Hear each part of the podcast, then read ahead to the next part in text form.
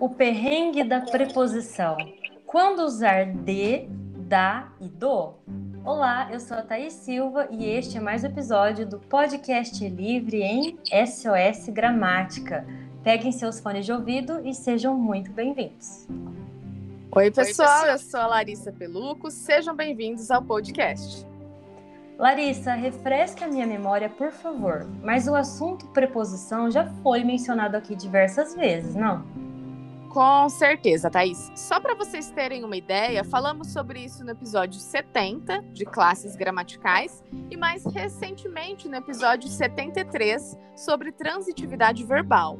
Na ocasião, vimos que quando o verbo precisa de um complemento para ter sentido, esse acréscimo a ele pode ser acompanhado de uma preposição. Nesse caso, o verbo se caracteriza como transitivo indireto. Ah, isso mesmo. Por exemplo, duvidei da Daniela, né? Porque afinal, quem duvida, duvida de alguém ou de alguma coisa, né? Daí a presença da preposição de. Lembrem-se de que a preposição é aquele grupinho de palavras que sozinhas não servem para nada. A, ante, após, até, com, contra, de, desde, em, entre, para, perante, por, sem, sob, sobre, trás. Elas só têm valor quando usadas dentro de uma oração para acompanhar um complemento a um verbo. Por exemplo, ou para servir de ponte entre um termo e outro dentro da sentença, como em entreguei as chaves para ele. Exatamente. E quando uma preposição se junta a um artigo, chamamos de contração.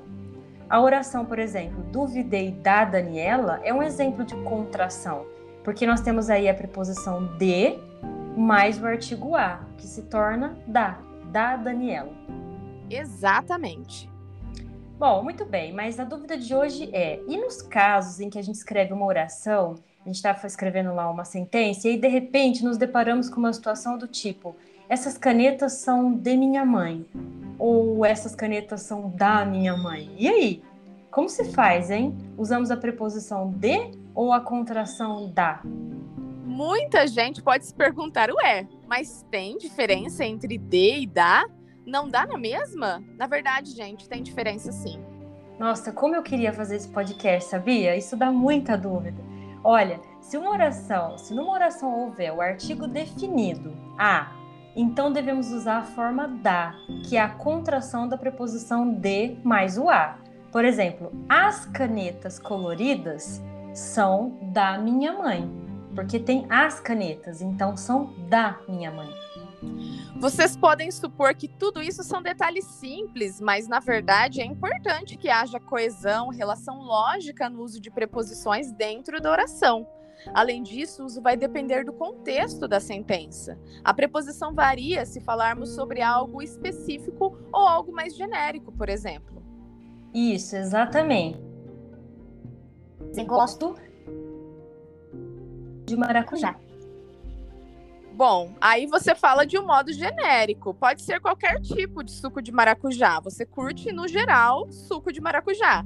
Natural, industrializado, tanto faz. Sendo de maracujá, você encara. Eu gosto do suco de maracujá. Como fica? Mudou alguma coisa?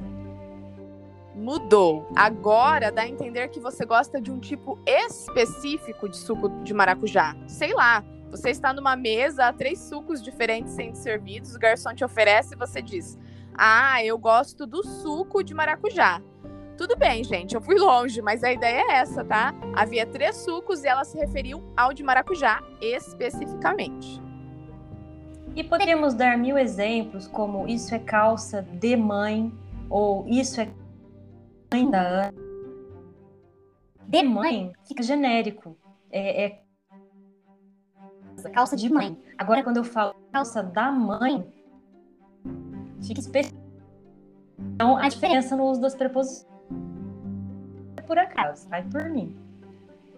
É isso aí. Se tiver artigo na oração ou se estiver subentendido que se fala de algo ou alguém específicos, usamos a preposição da ou do, que é a junção da preposição de mais o artigo a ou a junção da preposição de mais o artigo o, para do. Agora, quando não tiver artigo e nos referirmos a algo ou alguém de forma genérica, então usamos a preposição de. Beleza. Então, um abraço a todos e até o próximo episódio. Um abraço, gente. Até.